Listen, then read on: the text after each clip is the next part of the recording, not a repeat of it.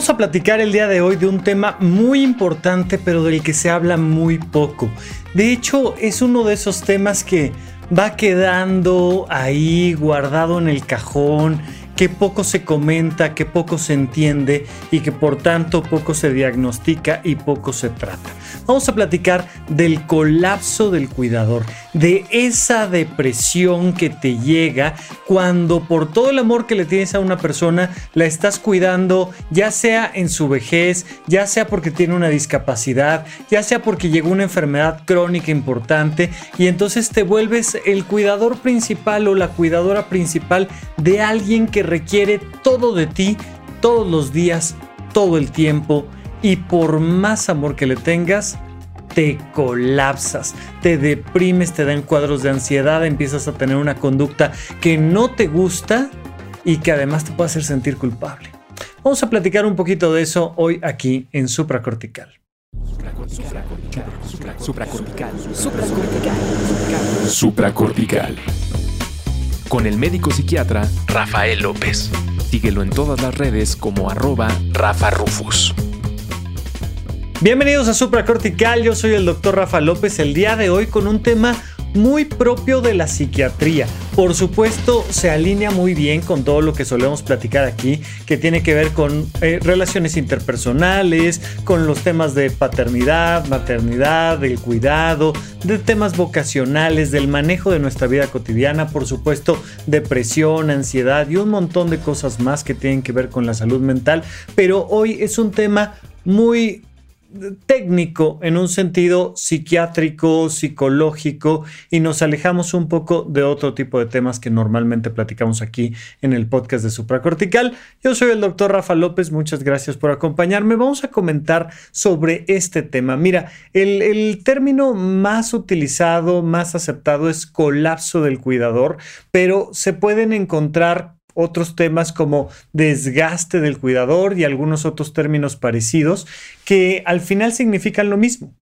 Una persona que está al cuidado de alguien más, normalmente un adulto mayor que ya tiene eh, un cuadro de demencia o lo que tú quieras, y que entonces por estar tanto al cuidado de alguien más, empieza a tener problemas en su propia salud. De eso vamos a platicar el día de hoy y no es poca cosa porque mira, los números son muy relevantes. En México eh, se considera que una persona es un adulto mayor después de los 60 años de edad. Pues casi la mitad de los adultos mayores de nuestro país tienen algún tipo de discapacidad y dependen de alguien más. Muchas veces hemos pensado que esto es algo inherente a la edad. Bueno, te haces viejo y entonces pues simple y sencillamente pues ya, ya no puedes pensar igual o ya no puedes dirigir tu vida igual. Y no, eso tiene que ver todavía mucho con los pésimos estilos de vida y las malas decisiones que tomamos, porque bueno, culturalmente estamos em, perpetuando una serie de problemas que vienen de mucho tiempo atrás, de muchas décadas atrás o de siglos atrás. Entonces no estamos acostumbrados a pensar en nuestra vejez. Hace no mucho teníamos un, promocional de esta plataforma de libros en línea, de libros eh, electrónicos, audiolibros y demás, que se llama Script, script.com, y platicaba yo que uno de los libros que podías encontrar en esta plataforma era el libro de Yo Vieja. Y que me encantaba como Ana Frexas, una psicóloga española, decía, es que las viejas somos el futuro. Y le daba un cambiazo tremendo a la frase, porque normalmente decimos, no, los niños son el futuro. Cambia el género, cambia la edad y cambia la perspectiva completa con esta nueva frase donde dice, las viejas somos el futuro. ¿Por qué? Porque si vas viendo cómo evoluciona esta explosión poblacional, esta pirámide poblacional, pues te vas dando cuenta de que las personas que nacimos en los 60, en los 70, en los 80, en pues vamos ahí poco a poco envejeciendo, envejeciendo, y por más que nos queramos sentir los muy millennials jóvenes para toda la, vida, pues empezamos a ser los nuevos viejos, ¿no? Poco a poquito, poco a poquito. Pero estamos muy acostumbrados, sobre todo en nuestra querida Latinoamérica, pero en el mundo en general, a no pensar en nuestra propia vejez. Cuando le dices a alguien, oye, ya, estoy envejeciendo, ya tengo 40 años, te dicen, ay, por favor, si eres la cosa más joven del planeta, tal. Pues sí, pero los 40 se convierten en los 50 y los 50 en los 60 y si no estamos desde ya viendo nuestra vejez acercarse, pues vamos a tener las consecuencias de la falta de planeación. Entonces, tener muy claro esto, porque la madurez implica que una persona mientras más lejos ve en el tiempo, más madura es. Cuando eres muy pequeño, cuando eres una niña de 5 años, no logras pensar en el día de mañana, menos en la próxima semana, ya no digas el próximo mes o el próximo año. Tu mente, tu percepción del tiempo, tu percepción de las consecuencias de tus decisiones son muy inmediatas y preferimos muchísimo en la infancia buscar los placeres inmediatos. Hay muchas, hay muchas personas que a los 58 años siguen pensando únicamente en placeres inmediatos, pero en teoría tenemos la posibilidad de ir creciendo y empezar a pensar en el largo plazo. Entonces ya un adolescente ya empieza a pensar en dos, tres años hacia adelante y ya le dices, oye, este, estás, te, falta un año para acabar la preparatoria. ¿Qué vas a estudiar?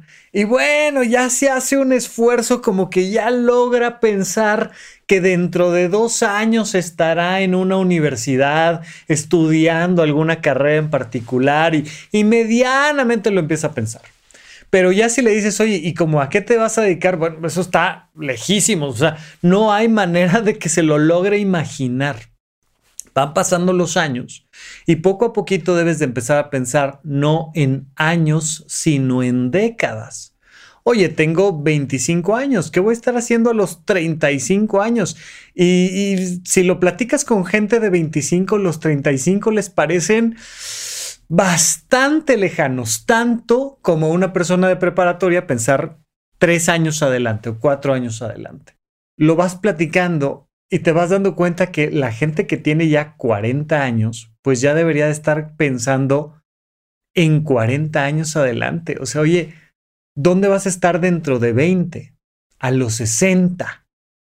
Y muchas veces empezamos, así como los niños chiquitos, cuando les dices, oye, ¿y qué vas a hacer de grande? Y te dicen, este, astronauta, ¿no? Y te lo dicen en el entendido de que hay una imaginación absurda, carente de información real. De la misma manera, cuando platicas con gente que tiene 40 y le preguntas por sus 60 años, normalmente no tienen ni idea de a los retos a los que se, enfrenta una persona de 60 años. Y sí, sí, como, como que te los imaginas, pero en realidad no tienen ni idea, no tienen ni idea de los retos sociales, de los retos físicos, de los retos este, económicos, de los retos culturales, de los retos geográficos que van a tener y se imaginan, no, yo ya voy a estar viajando por el mundo y gastándome todos mis ahorros. Oye, ¿cuánto has ahorrado? Nada, no, no, pues es que todavía me falta mucho para los 60, ¿no? O sea, y, y vas viendo que les falta esta visión a largo plazo. Lo he comentado varias veces, no me refiero a este gobierno en particular ni a ninguno en especial, me refiero a los gobiernos del planeta, pero es interesantísimo ver cómo hay muchísimos países que no logran pensar un sexenio hacia adelante. Un país debería de estar pensando en 500 años hacia adelante. O sea, oye, ¿dónde vas a estar en 500 años? Eres un país completo. ¿Ya no quieres 500 años? Está bien, está bien, te la dejo baratísima. 200 años adelante. Sí, 200 años son ahí medianamente cuatro o cinco generaciones de distancia. Si tú no tienes la posibilidad de ver un mundial adelante, si tú no puedes planear dos mundiales adelante, pues está difícil que algún día ganes el mundial. O sea, de verdad que si no puedes pensar a ocho años adelante, si no puedes ser un país que piensa 100 años adelante, pues vas de manera muy infantil buscando placeres inmediatos. Y tenemos una política de placeres inmediatos y tenemos una, una visión del voto ciudadano de placeres inmediatos. ¿Quién es el candidato correcto de estas elecciones? ¿O quién es el menos incorrecto? Pero no hay esta visión a largo plazo. Bueno, a la hora que entendemos este fenómeno, entendemos por qué tenemos a la mitad de la población de los adultos mayores en México viviendo una discapacidad. No es por cronología, no es porque sea natural llegar con una discapacidad a tus 75 años de edad.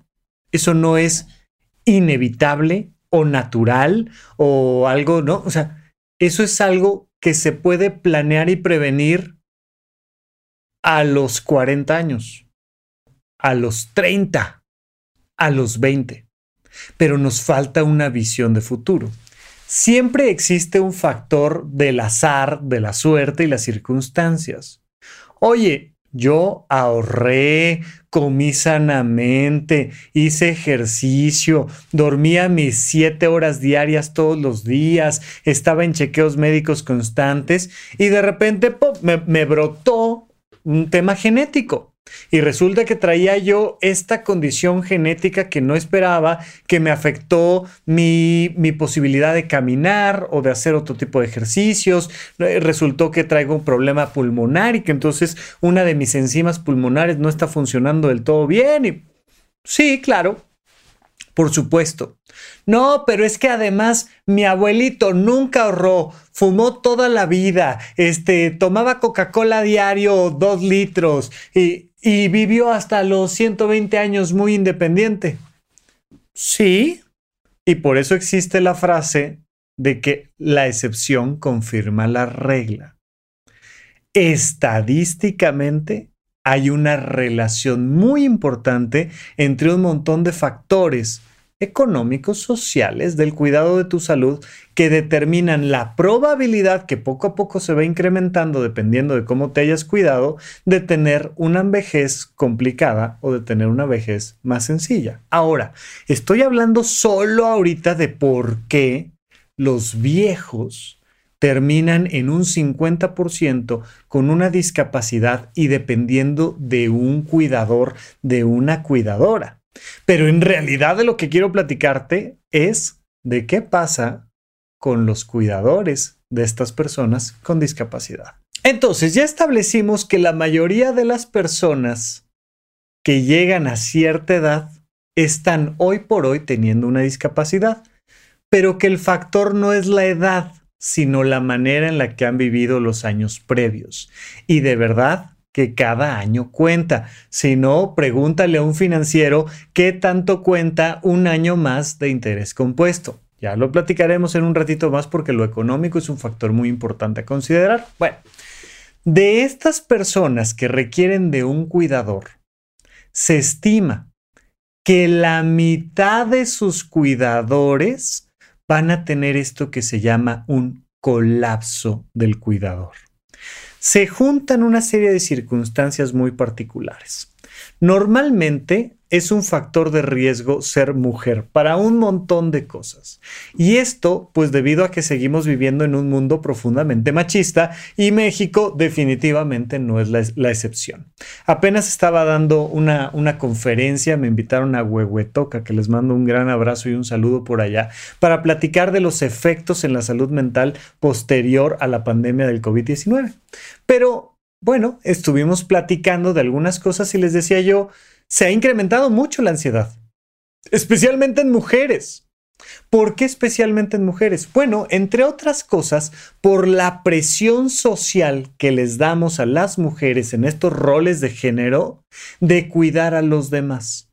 Las mujeres tienen que cuidar a los niños y tienen que cuidar a los maridos y tienen que cuidar las finanzas de la casa y tienen que cuidar los negocios y tienen que cuidar a su papá o a su mamá que ya es un adulto mayor con una discapacidad. La mayoría de las personas ni se cuida a sí misma, pero bueno, si tiene que cuidar a alguien, se cuida a sí misma. Pero no importa si tu hijo tiene 12 años o tienes una hija de 17 o tienes un hijo de 24, Mamá sigue cuidando la salud y la escuela y los vínculos familiares y con quién se lleva y con quién no se lleva de sus amiguitos y, y mamá sigue estando al pendiente, al pendiente, al pendiente, al pendiente. Bueno, cuando, cuando vemos un adulto mayor, ya sea una mujer, un hombre o lo que tú me digas, pues normalmente vemos detrás a un cuidador, alias a una cuidadora. De hecho, es muy interesante. También te recomendé en algún momento este libro de El síndrome de la impostora es muy interesante que le llamen el síndrome de la impostora, o más bien es interesante que le llamemos el síndrome del impostor en masculino a algo que predominantemente es femenino. Y, vas encontrando cómo este tejido social de condicionamientos hace que las mujeres se sientan poco capaces de realizar sus actividades cuando son normalmente las que resuelven la mayoría de los problemas cotidianos. Bueno, y al mismo tiempo cuando hablas de el, el, desgaste del cuidador o el colapso del cuidador, pues te das cuenta de que la mayoría de esos cuidadores son cuidadoras. Y te encuentras con la hija, con la sobrina, con la nieta, con la alguien que es una mujer que está al cuidado de una persona que ya no ve bien, que ya no usa su dinero, que además se enterca, que además no quiere tomarse sus medicamentos. Y vamos viendo de manera repetida características que tienen eh, las personas muy pequeñas, niños, niñas muy pequeños, con adultos mayores con discapacidad.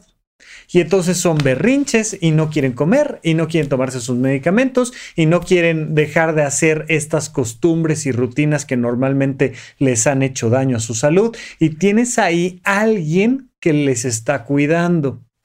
Ahora, en México, y por esta manera cultural que tenemos en América Latina de dejar el cuidado de las personas en manos de la familia, relacionamos este cuidado a las personas mayores como un elemento propio del amor entre ellos.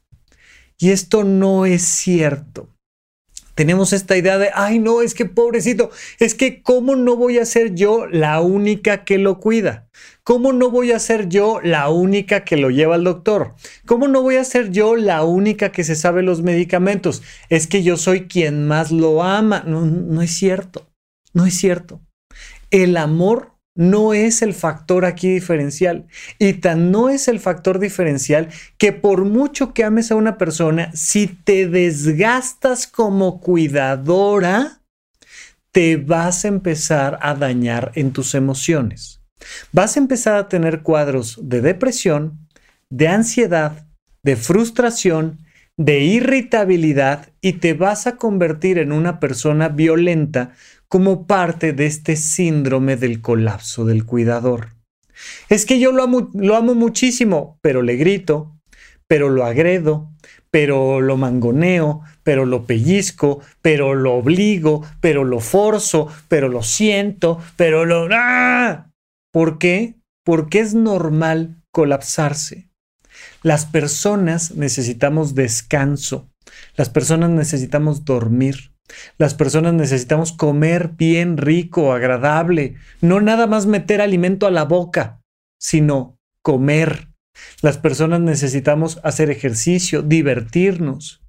Y esta idea de, híjole, que yo no puedo, que nos lleva, hay un montón de personas que no tienen colapso del cuidador, sino que tienen algo muy parecido porque a quien están cuidando es al negocio y entonces les da burnout se queman, ¿no? En esta traducción muy burda al español, este síndrome de burnout, este síndrome donde te colapsas de estar trabajando. Es que como no voy a abrirle el negocio, es que como no voy a llegar a la junta, es que como no voy a hacer el viaje, es que como no voy a trabajar horas extras, es que no puedo porque tengo correos que contestar, es que no puedo porque tengo... Y siempre es prioritario el trabajo sobre nuestra salud el trabajo sobre nuestra familia, el trabajo sobre nuestra diversión, el trabajo siempre es prioritario sobre otras cosas y nos da esta depresión, estos cuadros de ansiedad, este sinsentido de vida, esta irritabilidad, esta falta de productividad por no estar enfocándonos en nuestra propia calidad de vida, nos da este síndrome de burnout. Cuando estamos hablando del colapso del cuidador, es la misma historia en espejo, solo que aquí soy una mujer que está al cuidado de un adulto mayor o de una persona con discapacidad o de un menor o de un lo que quieras, una persona que requiere toda mi atención y entonces siempre es más importante esa persona que mi dormir, que mi hacer ejercicio, que mi comer bien, que mi diversión, porque además siempre pues bajo el argumento de es que no hay nadie más. Decía mi maestro de psicogeriatría, eh, a quien por cierto le debemos el nombre del podcast de supracortical, él decía que los psiquiatras hacíamos cirugías supracorticales, o sea, como acá en el aire, todo eso que está ya más allá del cerebro es lo supracortical, por eso se llama así este podcast. Eh, decía mi maestro de psicogeriatría, decía, es que una madre puede cuidar a 10 hijos, pero normalmente 10 hijos no son capaces de cuidar a una madre. Y se daba todo este fenómeno del entendimiento de que, ay no, yo no puedo, es que yo tengo muchos problemas, es que yo vivo lejos, es que yo esto, es que yo lo otro, es que yo lo otro, y normalmente de esos 10 hijos, pues cae en uno, normalmente en una de las hijas, el cuidado total y absoluto, al cual se le agrega además las quejas de los otros nueve. Es que porque no lo llevas, es porque, porque no le haces, es que porque no le dices, es que porque no corriges, es que porque no pones atención, es que porque, es que porque, es que por qué. Y todas las demás personas, pues somos muy buenos para estar criticando el cuidado que tiene alguien con una persona determinada. Insisto, esto aplica para, oye, tengo, tengo una hija con autismo, tengo un hijo con síndrome de Down, o, hubo un accidente en casa y uno de mis hijos pues perdió la movilidad de las piernas, o lo que tú me digas. Normalmente hablamos del tema de adultos mayores, pero aplica para cualquier situación en la que yo tengo que dejar de cuidar mi salud para cuidar a alguien más. Entonces, ¿qué se da? Pues se dan estos cuadros depresivos. Las personas están tristes, lábiles, es decir, muy fácilmente lloran, eso de que traes la lagrimita ahí al, borde ya del ojo siempre. Cualquier cosa, así de repente, este, alguien te dice, oye, ¿quieres un chocolatito? Y me pongo a llorar. Pasa una mosca y ay, la pobre mosca. Y estoy lábil, pero además estoy irritable. ¡Eh! Es que, ¿qué te pasa? Y no sé qué, tal. Y, y siempre sentimos que nuestros enojos son justificables. Pues es que si me hablas así, pues es que si me haces esto, pues es que si lo otro, pues es normal que me enoje. Ojo, nunca es normal que te enojes frecuente e intensamente. No me importa si estamos hablando del colapso del cuidador o no. Una persona que todo el tiempo se está enojando y que además los enojos son muy intensos, no es normal en el sentido de que no es sano. No es algo que debería de estar sucediendo en una persona emocionalmente sana. Algo hay que hacer, hay que identificar cuál fue el problema que está haciendo que esa persona tenga estos cuadros de irritabilidad constante. No es normal que un niño, que una adolescente, no es normal que un adulto mayor o no tanto tenga cuadros constantes de llanto o irritabilidad, gritos, este, portazos, berrinches. Eso no es normal. Bueno, una persona que tiene colapso del cuidador se va a deprimir, va a estar irritable y se va a tornar violenta. Violenta verbalmente. Se puede tornar pasivo-agresiva. ¿Qué es ser pasivo-agresivo? Es agredirte, pero sin hacer nada. Es cuando, hmm, ay, este, se me olvidó hacer la comida y se me olvidó darte de comer. Ay, te dejo pan y jamón para que comas. Entonces, pues si se lo haces a alguien que no tiene la posibilidad de preparar sus propios alimentos, como un menor de edad de 5 años o 3 años, o un adulto mayor que está teniendo un cuadro de Alzheimer, pues por supuesto que va a ser una agresividad. Ya platicaremos en otro momento de qué significa ser pasivo-agresivo, pero muchas veces no queda en lo pasivo-agresivo. Se vuelve una violencia verbal, después se vuelve una violencia de los elementos físicos en torno, de los objetos, de la ropa, de... y luego pasamos ya a la violencia física. Recuerda que lo hemos platicado mucho en, en, términos de violencia de género, que dicen, no, es que la violencia psicológica es más grave que la violencia física. No, no, no es que sea más grave, es que es un síntoma inicial y hay que ponerle toda la atención. Pero lo grave es la violencia física. Por supuesto, en la parte inicial vemos esta violencia psicológica esta violencia patrimonial, esta violencia social, esta violencia y nos vamos avanzando, avanzando, avanzando hasta que llegamos a la violencia física, que su máxima expresión pues es el asesinato, el feminicidio o lo que tú me digas, ¿no? Y entonces vamos avanzando en la escalada de la violencia. Si tú te das cuenta, una persona que tiene colapso del cuidador Oye, es que es mi padre, es la persona que más he amado en toda la vida, le debo la vida entera, este, me ha ayudado siempre, pero estoy siendo violenta. Y estoy siendo violenta porque es necio, porque no me hace caso, porque qué le pasa, porque tal. Probablemente lo que, lo que estás viviendo es un colapso del cuidador. El colapso del cuidador requiere de una valoración psicológica, psiquiátrica y de una atención integral. Vamos a platicar de estos factores que pues provocan este síndrome del colapso del cuidador, parte de estos síndromes geriátricos, pero al mismo tiempo, al ver de dónde viene este origen, pues vamos a platicar también de las posibles soluciones. Antes de continuar, quiero recordarte que Supracortical está teniendo algunos cambios pensando en acercarnos más a ti y ayudarte aún más a que eleves tu calidad de vida y mejores tu salud mental. Lo primero es que el episodio clásico de Supracortical, que normalmente publicábamos los viernes, va a seguir existiendo, pero ahora los miércoles. Los días lunes vamos a comenzar con las cápsulas mentales. Pequeños highlights, pequeños resúmenes que nos van a recordar los elementos más importantes para mantener nuestra calidad de vida. Los viernes tenemos las nuevas cápsulas de SOS, donde yo te voy a contestar directamente tus mensajes de voz. Mándanos un mensaje de voz vía WhatsApp al 5565 40 55 99. Platícame un poquito sobre ti, cuál es el contexto y la pregunta que tienes para mí y me dará mucho gusto además de mandarte un saludo al aire, además poder platicar exactamente de esa situación que te está preocupando. Seguramente platicar sobre esto que te está pasando a ti le puede ayudar a muchas personas a resolver sus propios problemas. Muchas gracias por escucharme, por compartir estos episodios y porque entre todos estamos haciendo que este mundo sea un lugar un poquito mejor de como lo encontramos.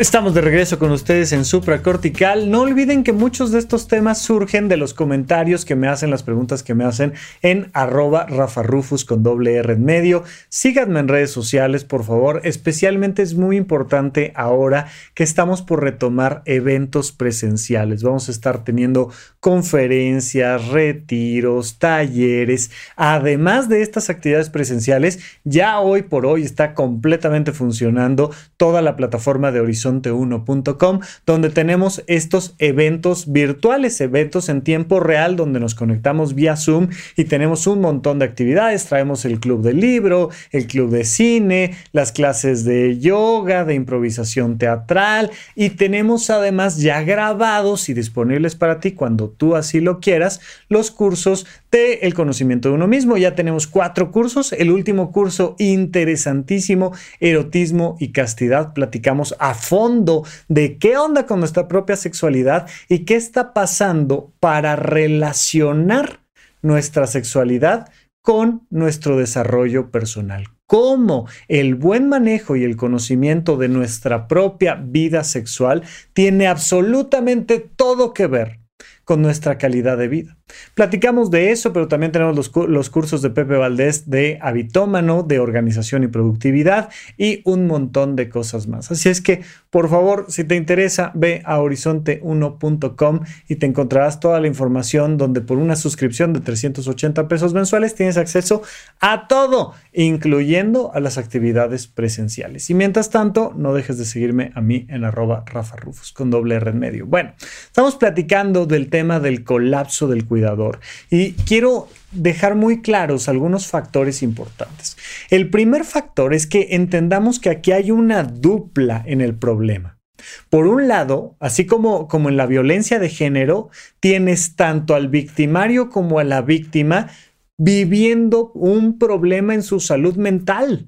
No es que solo la víctima, esta mujer agredida por ser por su pareja dentro de una dinámica de violencia de género, es la única que está sufriendo. No, de verdad que tenemos que corregir los temas de salud mental tanto del agresor como de la víctima. Bueno, en este caso volteamos la esfera y nos damos cuenta de que, oye, soy un adulto mayor discapacitado a quien están victimizando por un cuidador que ya se desgastó, que ya se colapsó.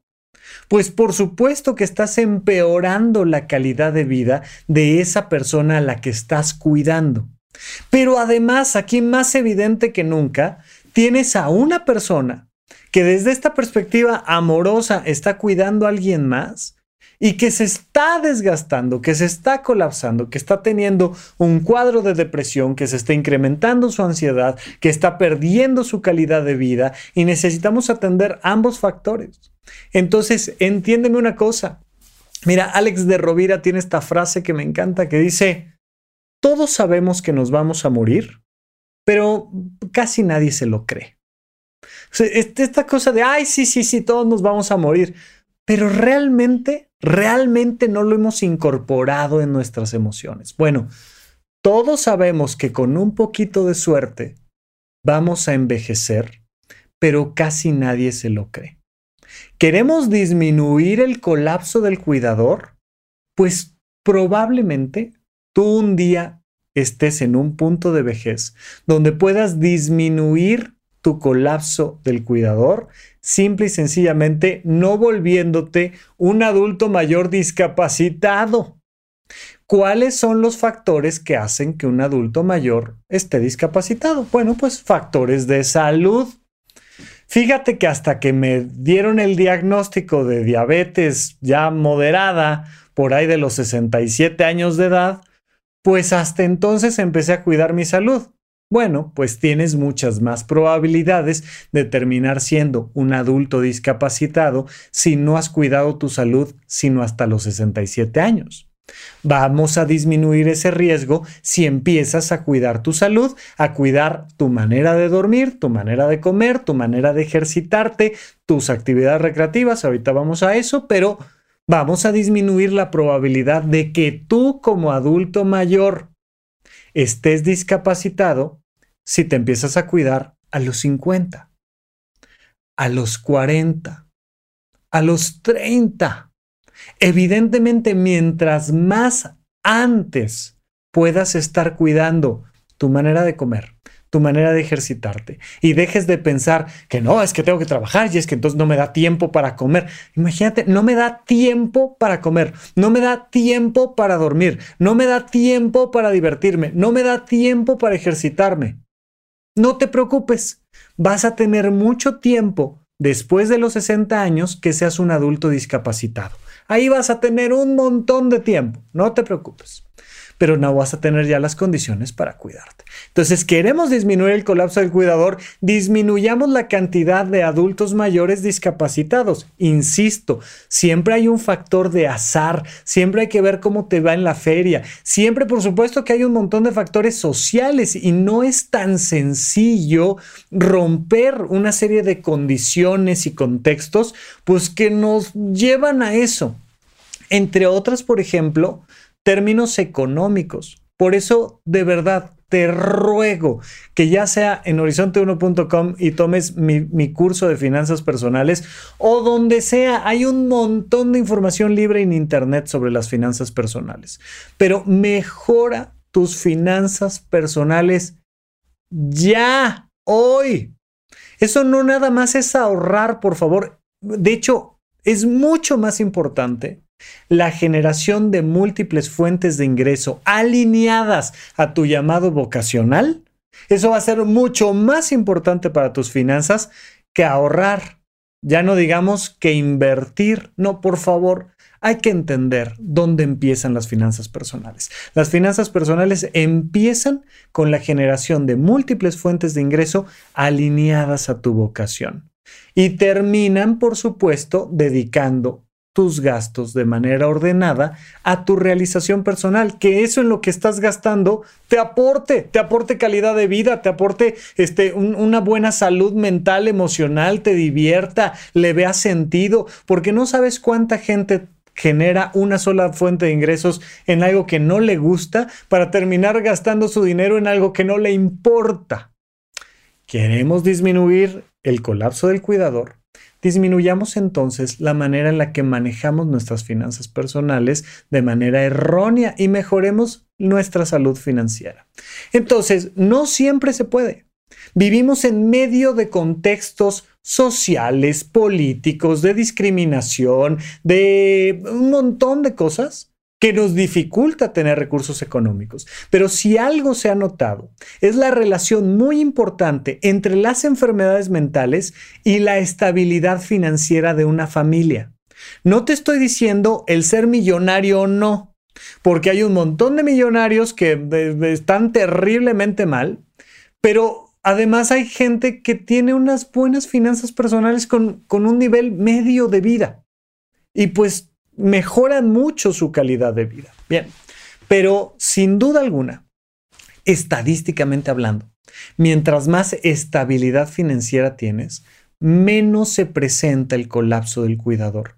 Primero porque la persona a la que tenemos que cuidar tiene los recursos para hacerse de ayuda, hacerse de fuentes de apoyo, resolver situaciones, eh, tiene más posibilidades de recibir una buena atención médica previa, de desgastarse menos antes, pero además el cuidador, la cuidadora, tiene más recursos para decir, oye, perfecto, yo te cuido cuatro días de la semana, pero los otros y de manera alternada tenemos a alguien más que te cuide tal. Y entonces tenemos este factor muy importante. Mira, el primer elemento entonces es la salud para tratar de que nosotros cuando seamos viejos tengamos menos posibilidad de terminar con una discapacidad. Pero la salud del otro lado en el cuidador. Una cuidadora sana, una cuidadora fuerte, una cuidadora que duerme bien, una cuidadora que se alimenta bien, va a tener muchas más posibilidades de ejercer su papel como cuidador, como cuidadora, si tiene una buena salud que si no. Vamos a disminuir el riesgo del desgaste del colapso del cuidador si tenemos a una persona sana cuidando a una persona no tan enferma. Pues por supuesto que mejora mucho el cuadro. Financieramente hablando, ya hablamos de las finanzas familiares. A mayor estabilidad financiera, si tienes un buen manejo de tus finanzas familiares, pues hay muchas más posibilidades de hacer frente a todas las necesidades que se van presentando cuando tienes a una persona dependiente. Entonces, tanto para la persona en cuestión como para el cuidador o la cuidadora, tener unas finanzas estables va a disminuir riesgos. Tener finanzas inestables va a incrementar riesgos de colapso del cuidador. Pero tenemos otro aspecto completo, que es la red de apoyo social, pero sobre todo familiar. Normalmente cuando identifico en una consulta de psiquiatría, cuando identifico a una persona que está empezando a presentar datos de demencia, Alzheimer o vascular o de cualquier otro tipo, pero empiezas a ver este deterioro cognitivo, empiezan a ver esto que le, llamamos queja subjetiva de memoria. Oye, se me hace que a mi papá se le están empezando a olvidar las cosas. Se me hace que mi mamá está empezando a tener problemas de memoria. Recuerden que los problemas de memoria no son el, ay, es que ¿qué crees que el otro día se me olvidó? Este, se me olvidó un documento muy importante en el trabajo o se me olvidó eh, la contraseña para... No, esos no son problemas de memoria. Esos son problemas atencionales. Cuando una persona viene y me dice, Rafa, es que creo que tengo problemas de memoria, le digo, mira, ahorita me cuentas, pero de principio es muy poco probable porque te acuerdas de que se te olvidaron las cosas. No, es que de verdad llego a una habitación y, digo, ay, ¿por qué venía? Estoy perdiendo la memoria. Esos no son problemas de memoria, son problemas atencionales y normalmente están relacionados con la ansiedad. Los problemas de memoria, en verdad se te olvida hasta que se te olvidan las cosas. Oiga, señora, ¿y usted trabaja? Sí, cómo no, cómo no. Yo tengo un puesto en el mercado y lo atiendo todos los días. Ay, mamá, hace tres años que no vas al puesto. No, no, sí, sí, ayer fui al puesto. No, no ha sido a ningún puesto de nada. Oiga, ¿y usted este, maneja? ¿Cómo no? Yo manejo todos los de mamá. Hace cinco años que no manejo. Y, le empiezas a preguntar cosas y te das cuenta de, oiga, ¿usted a qué dedica su día a día? No, pues fíjese que este, eh, me gusta ver las noticias. Ah, no me diga, oiga, alguna noticia reciente que haya pasado, que se acuerde. Y te das cuenta que no se acuerdan de nada. Y a lo mejor te avientan una noticia de hace 30 años, pero en realidad no te pueden decir algo que está pasando. Que, Pero todos los días ven la tele, están ahí viendo la tele y se avientan todo el noticiero, se avientan este, la telenovela y les dices, oye, ¿qué, ¿está viendo telenovela? Sí, ¿cuál está viendo? Ah, no, pues una de, Y no se acuerdan. Y ahí empiezas a identificar que hay realmente problemas de memoria. Bueno, cuando vemos estos problemas de memoria, entonces, lo primero que hago es pedir una reunión familiar. La ventaja es que hoy en día con Zoom, no es que mi hermano menor está en Tijuana y la mayor está en Querétaro y no importa. Elijan un día en el que la mayoría pueda y nos vemos todos por una videollamada con la intención de crear una red de apoyo familiar. Oiga, doctor, pues es que yo vivo en Inglaterra. No hay manera de que yo participe en el cuidado de mi mamá o de mi papá.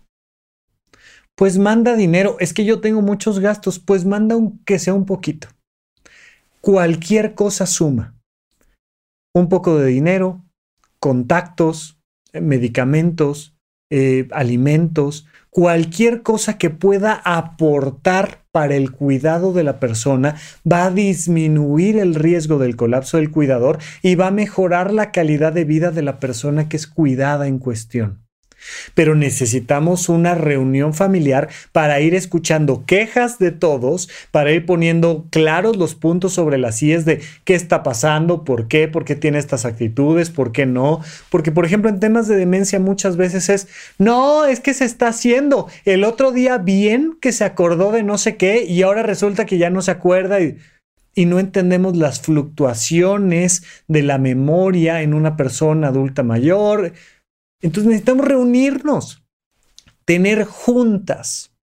Tener juntas una vez al mes, una vez cada tres meses, una vez cada seis meses, pero decir, a ver, aquí en la junta, oigan, es que a mí me preocupa esto, ah, es que no supiste el otro, es que fíjate que el doctor comentó aquello, es que, y empezamos a platicar entre todos y cerramos filas mejoramos elementos familiares del cuidado.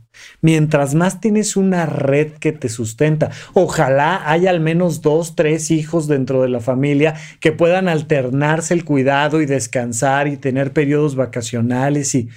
Oye, pero es que si, si amaras mucho a tu mamá, entonces no te deberías de cansar. Estas estupideces que creemos del amor.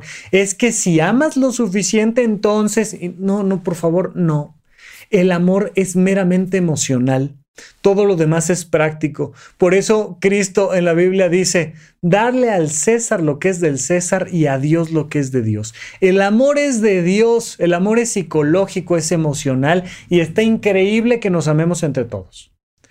Pero acá en lo físico, en lo práctico, hay que hablar de dinero, hay que hablar de horarios, hay que hablar de límites, hay que hablar de responsabilidades, hay que hablar de decisiones conjuntas, hay que hablar de otras cosas. No tiene que ver con el amor, por favor.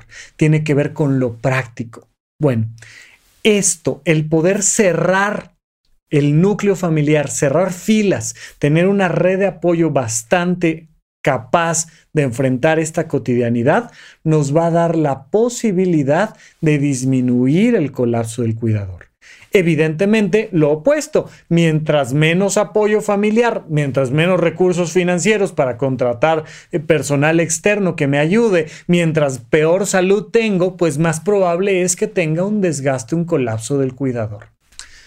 Vamos a un punto social, el punto social que es en la medida en la que gubernamentalmente hablando, institucionalmente hablando, socialmente hablando, tengamos mejores capacidades para atender a las personas con discapacidad y vivamos en un mundo más incluyente, más equitativo, en un mundo que verdaderamente sea el que realmente queremos tener, donde cualquier persona con discapacidad tenga opciones de desarrollo, de cuidado, de pedir apoyo, pues va a ser un mundo mejor. Estamos lejos todavía de, tener ese mundo, pero por supuesto que va a ser un factor importante.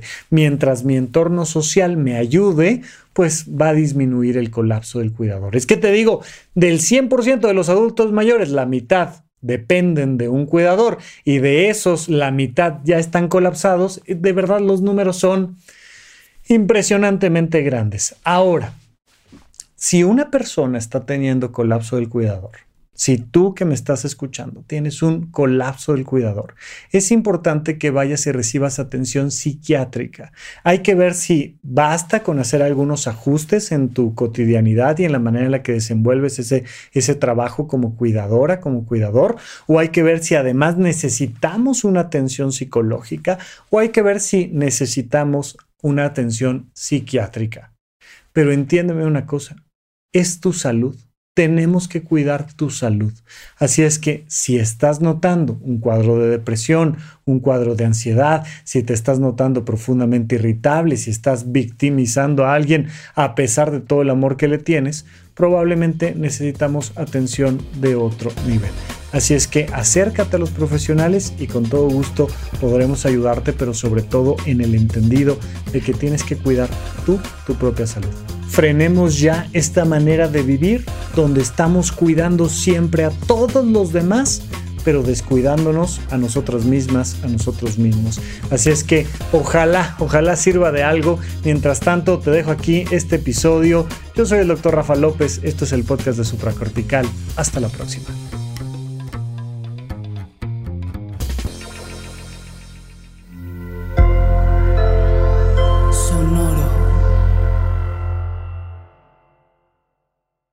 ¿Quieres regalar más que flores este Día de las Madres? The Home Depot te da una idea. Pasa más tiempo con mamá plantando flores coloridas, con macetas y tierra de primera calidad para realzar su jardín.